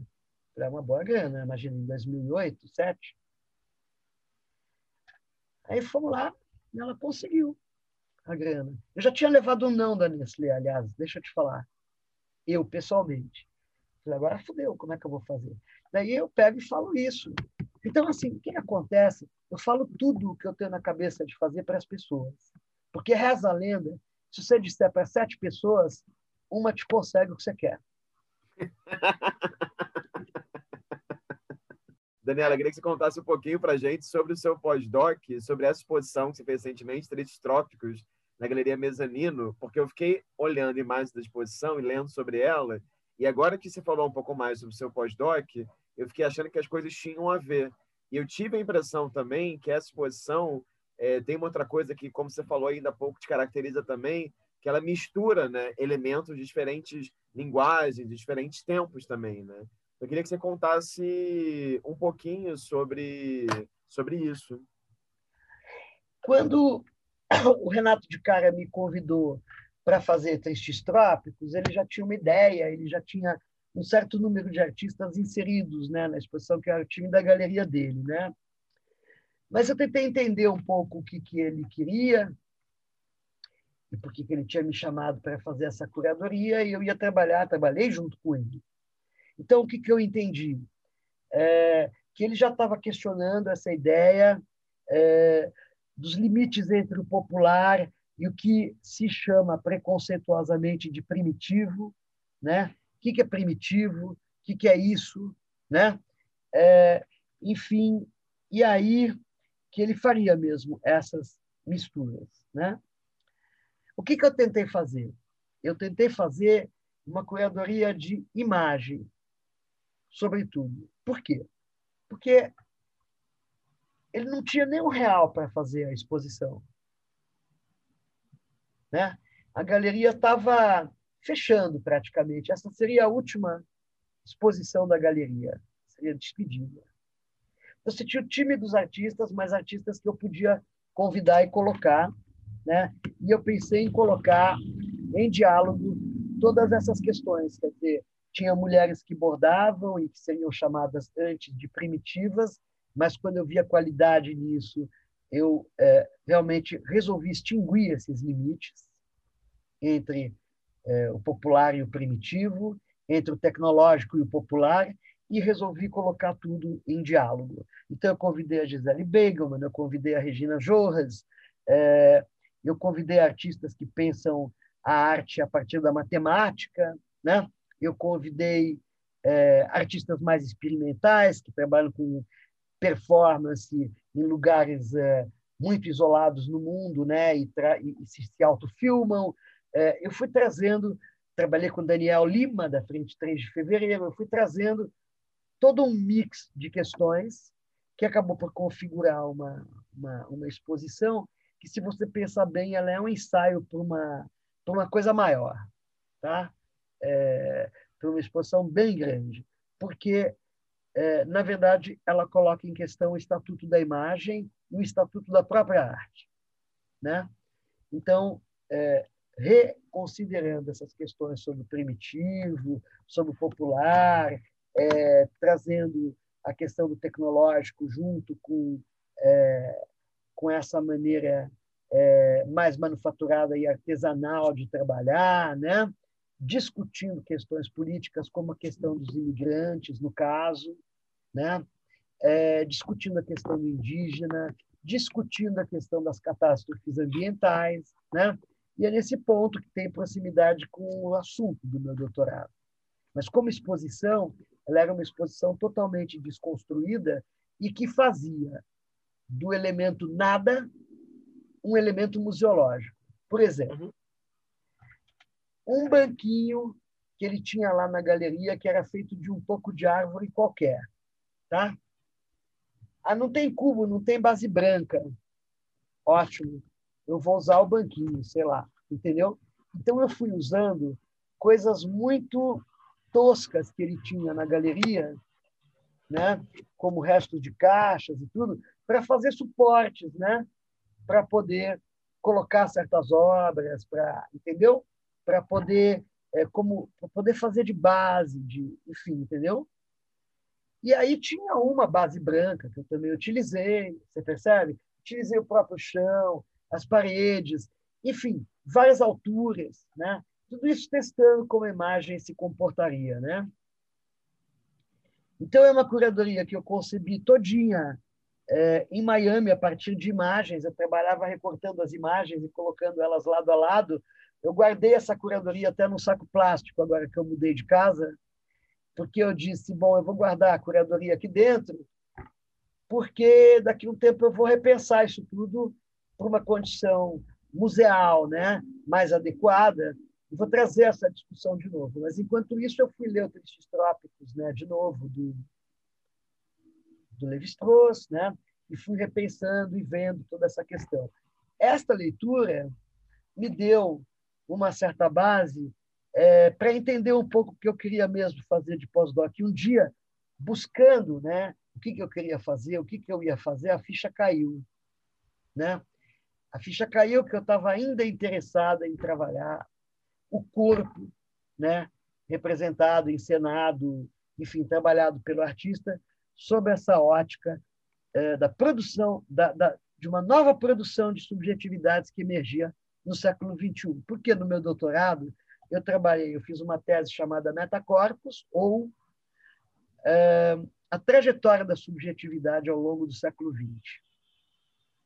Nessa análise dessa trajetória da subjetividade, eu venho de Duchamp até artistas contemporâneos, como Barry, Janaína Chape e os artistas da arte e tecnologia. Né? Mas eu não passo né, dos anos 2003, 2004. Tanto que, por exemplo, nessa, eh, nessa tese, a pipilote ainda não consta. Né? E eu sempre trouxe os meus exercícios curatoriais para dentro da, da teoria. Então, por exemplo, a pipilote é uma artista que trabalha com as questões do corpo também, né? E com a questão das subjetividades, né? Então, e das tecnologias, do vídeo, né, principalmente. Então, ela vem para essa tese de pós-doc entre os artistas estudados. Mas eu defini é, três capítulos básicos, né, quatro, para essa questão da minha tese de pós-doc. É o artista e, a, e, e, o embate né, com as tecnologias, o artista e o espaço público, o artista é, e a questão de raça e o artista e a questão de gênero que eu juntei, né? Porque a partir é, das colocações, né? Acho que é do Silvio Almeida, né? Que escreve o racismo estrutural. Eu entendi que raça e gênero tem que ser trabalhado junto, né? E aí eu trouxe mais um aspecto que é a questão do meio ambiente, né? Então a tecnologia é, o espaço público, raça e gênero e meio ambiente, são os quatro capítulos né, básicos assim que vai ter nessa tese de pós-doc, que já estão em redação e investigação curatorial, inclusive. Então, a, é, já houve várias investigações curatoriais, como o Pipilote, Fernando Velasquez, é, projeto do Grupo Bijari, tá todo mundo já incluído, né? É, já tem investigações é, também com artistas negros e que trabalham questões de raça e gênero, como Bárbara Wagner, Rosana Paulino, Jaime Laura, vários, né? Aqui no Brasil, e questões ambientais, né? De novo, como o pessoal do Bijari, é, Regiane Cantoni, Fernando Velasquez, de novo, né? Ele, ele cabe nessa questão, Kátia Maciel, né? É, Ricardo Siri, né? Você conhece o Siri? daí do Rio de Janeiro. Então, então todas essas pessoas estão na minha, vão estar, né, figurando nessa tese de pós-doc, mas na verdade essa tese de pós-doc vai ser publicada em conjunto com a tese de doc, né, de doutorado, porque é o Metacorpus, a trajetória da subjetividade século XX e a emergência das novas subjetividades século XXI, que abordam essas questões. Em 1980 você fez sua primeira curadoria, né, do Antônio Rocco. Então, 2020 estamos comemorando aí 40 anos da sua prática como curadora. É, ah, é? É, né? Tem isso. E aí, é, eu, eu queria fazer uma nisso. pergunta que é, que é o seguinte, Daniela, porque é muito curioso que sua trajetória inteira desde lá da sua né, presença jovem no Passo das Artes em 87, com 31 anos, ou 30, enfim, você está sempre dialogando com jovens artistas, né? seja na temporada de projetos, seja no Rumo, seja no Prêmio Sérgio Mota. É claro, você vai lidar com pessoas da sua geração e com pessoas né, já mortas também, mas você me parece ter esse interesse em abrir espaço para os jovens artistas e jovens críticos, etc. Então, a última pergunta que eu te faria é: uma vez você está agora na Unesp, né, nesse pós-doc, lidando com jovens artistas também, eu queria te perguntar um pouco o que, que você acha que mudou né, assim, nesses 40 anos, entre o jovem artista lá dos 80 e o jovem artista de hoje em dia. E aí também, claro, mais uma pergunta existencial que é de onde que vem essa sua abertura e interesse? Porque sabe muito bem que tem muitos curadores da sua geração e mesmo da minha que não tem nenhuma paciência e tesão de lidar com essa figura do artista ali em começo de percurso, né? Então, eu queria que você falasse um pouquinho sobre isso. Bom, eu tenho que te dizer que eu, é, eu aprendo muito com os jovens assim o tempo inteiro. Eu aprendo sempre um novo linguajar, né? É, eu aprendo novos modos de pensar. Eu pego para mim o que eu acho legal, né? Para minha existência, o que eu não acho legal eu não pego. Mas como tudo na vida é assim, né? Mas eu é, eu gosto de ver esse tesão de quem começa pelas coisas, entendeu? De quem ainda não está dentro de um sistema, né? Eu gosto de lidar com esse lado é, cru da pessoa, talvez ainda, muitas vezes, mas com esse lado que não está contaminado, né, com o sistema.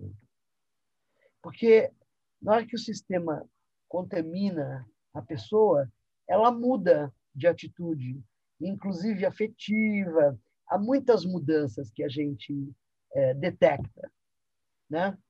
É, não comigo. Eu acho que os artistas com quem eu estabeleci vínculos afetivos, é, eu tenho a garantia desses vínculos até hoje, né? Sabe assim? É, por exemplo, Laércio Redondo, né? Tenho lá traz uma ótima interlocução com ele, você entende? Um vínculo afetivo que se criou. Para qualquer exposição que eu convidar o Laércio, se a exposição tiver em bases profissionais, ele vai topar. Né? É, então, assim, existe muito também essa relação de respeito né? que você tem que ter com o artista. Né? É, você tem que entender que, no começo, ele topa é, fazer uma exposição em determinadas condições, e depois não. Mas depois o que me agrada é buscar essas condições quando ele já cresceu, né? De fazer jus a essas condições, porque aí eu cresço também, né? Então, é, um pouco isso e um pouco essa, essa esse prazer em estar é, com uma cabeça jovem que ainda não foi contaminada e que tem sonhos. Eu gosto de estar em contato com sonhos e eu gosto de sonhar. Né? Acho muito, muito importante. Né? Se você não tiver a possibilidade de sonhar, raramente você vai ter um trabalho criativo. Né? Uhum. Quem não sonha tem um trabalho burocrático, que é o oposto de tudo que eu entendo é, como possibilidade para mim. Ótimo, né? ótimo. Vamos partir, vamos partir aqui para as imagens, então. É... Então, mantendo aqui nossas traduções, você escolheu três imagens né, que marcaram aí sua trajetória. Eu queria que você falasse brevemente sobre cada uma delas, por que, que elas te marcaram? É, obviamente que quando eu visitei o MoMA pela primeira vez e essa obra estava exposta numa situação de quase é, de uma grande evidência, é, eu já conhecia a imagem da dança do Matisse, né? Eu já conhecia os textos do Matisse, mas eu não tinha prestado atenção, eu não tinha me flagrado que a obra tinha aquelas dimensões imensas. A obra é muito grande. E você olhando para a dança do Matisse, nessa posição em que ela é imagem na internet, na fotografia, no vídeo, é uma coisa. E você tendo o impacto das, das reais dimensões dela, né? aquele corpo a corpo com a obra, aquilo para mim foi extremamente forte. Foi uma relação de corpo mesmo, né? Num primeiro momento, assim, foi esse impacto. E essa dança, quando você vê ela assim de perto, tão grande, ela quase que se mexe mesmo na tua frente, ela quase chega a ter movimento. Então essa sensibilidade, né, que o Matisse tem de expressar essas coisas dessa forma, é, já me tocava, mas quando eu vi grande no aporte do meu corpo daquele jeito, aquilo me pegou, não sei como, e me gerou uma emoção muito grande. Foi um grande impacto mesmo, né? Eu vejo essa imagem desde que eu era pequena, nos anos 70, na revista Realidade. Ela sempre me impactou, ela sempre me chamou a atenção, né? Recentemente, fazendo alguns estudos sobre fotografia, eu fui rever que ela é uma imagem do Nick Ut, né? E é, quando eu fui ver um pouco essas questões das migrações, né? E, da, e do impacto das imagens, né? É, da, da, quando eu fui ler o Rancière e pensar assim a questão do que a gente suporta nas imagens, do que a gente não suporta nas imagens, né? Aí que eu fui rever essa imagem e percebi também o quanto ela me impacta ao longo da minha vida, né? Desde criança, né? Quer dizer, é, nos anos 70 eu devia ter 12, 13 anos quando essa imagem é, foi lançada pela mídia na revista Realidade, quando ela sai nessa revista, né? É, e não é só a imagem das crianças assim é, nessa relação de, de, de, de, sofrimento e de medo, né? Mas a frieza é, dos homens armados, né?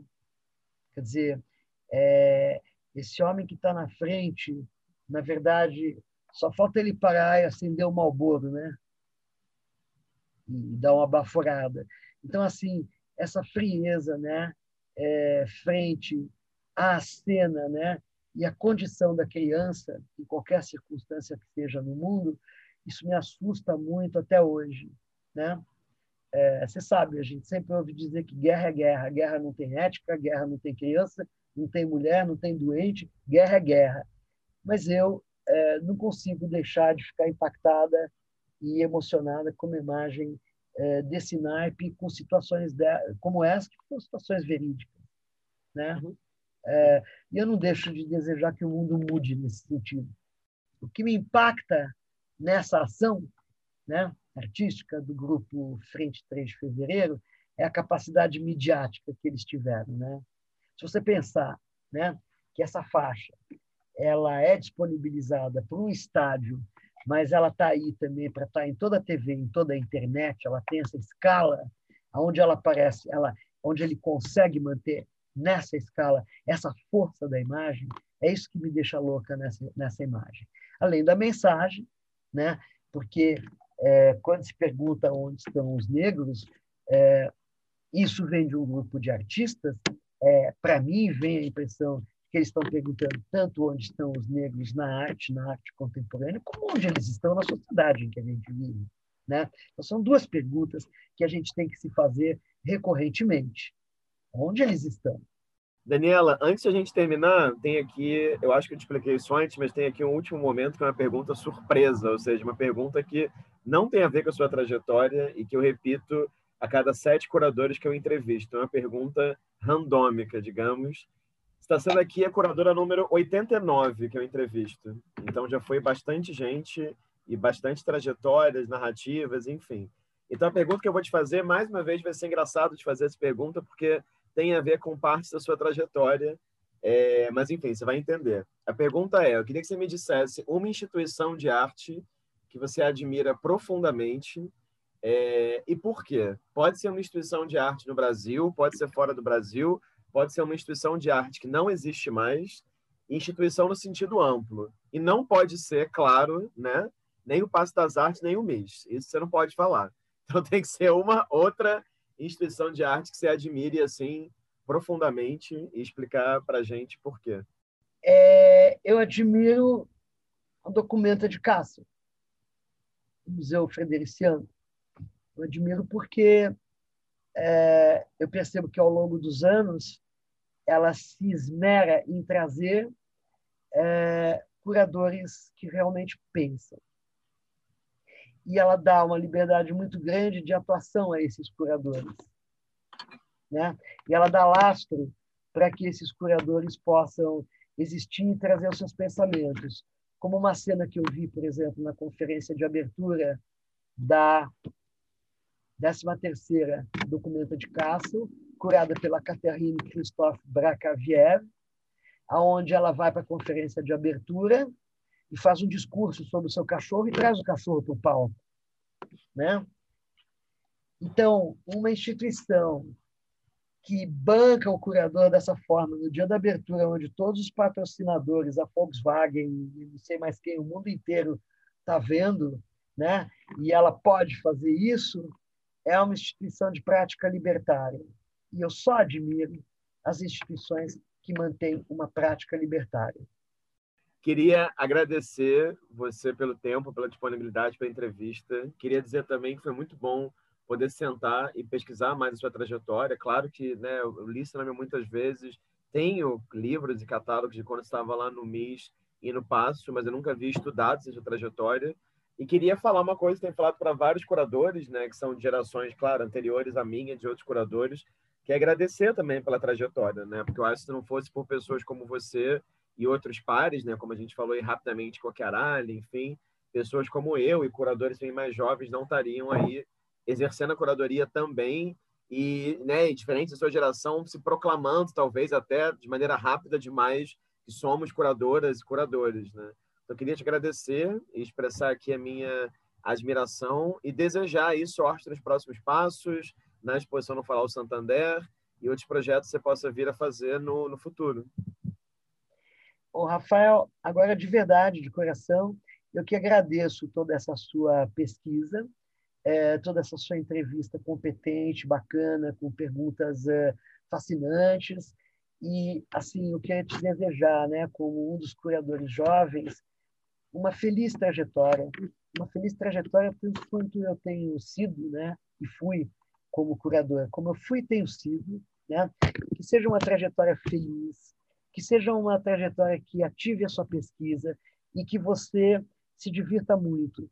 Eu queria também te parabenizar por esse trabalho, porque assim, se eu sou a curadora número 89, saber que tem 89 curadores no Brasil a essa altura dos acontecimentos é uma coisa muito importante. Me faz bem.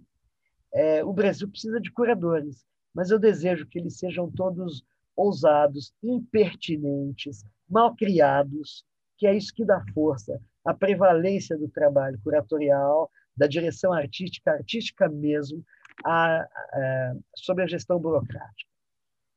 Né? Eu torço, eu torço muito para que você e todos os curadores da sua geração, da, da sua geração que vem aí, não se dobrem, né, aos trâmites da burocracia.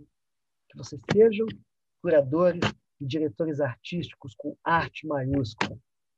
Tá? Ótimo. Não. Então, assim, eu quero te desejar uma muito boa sorte e te parabenizar por essa pesquisa que eu achei linda. Obrigado.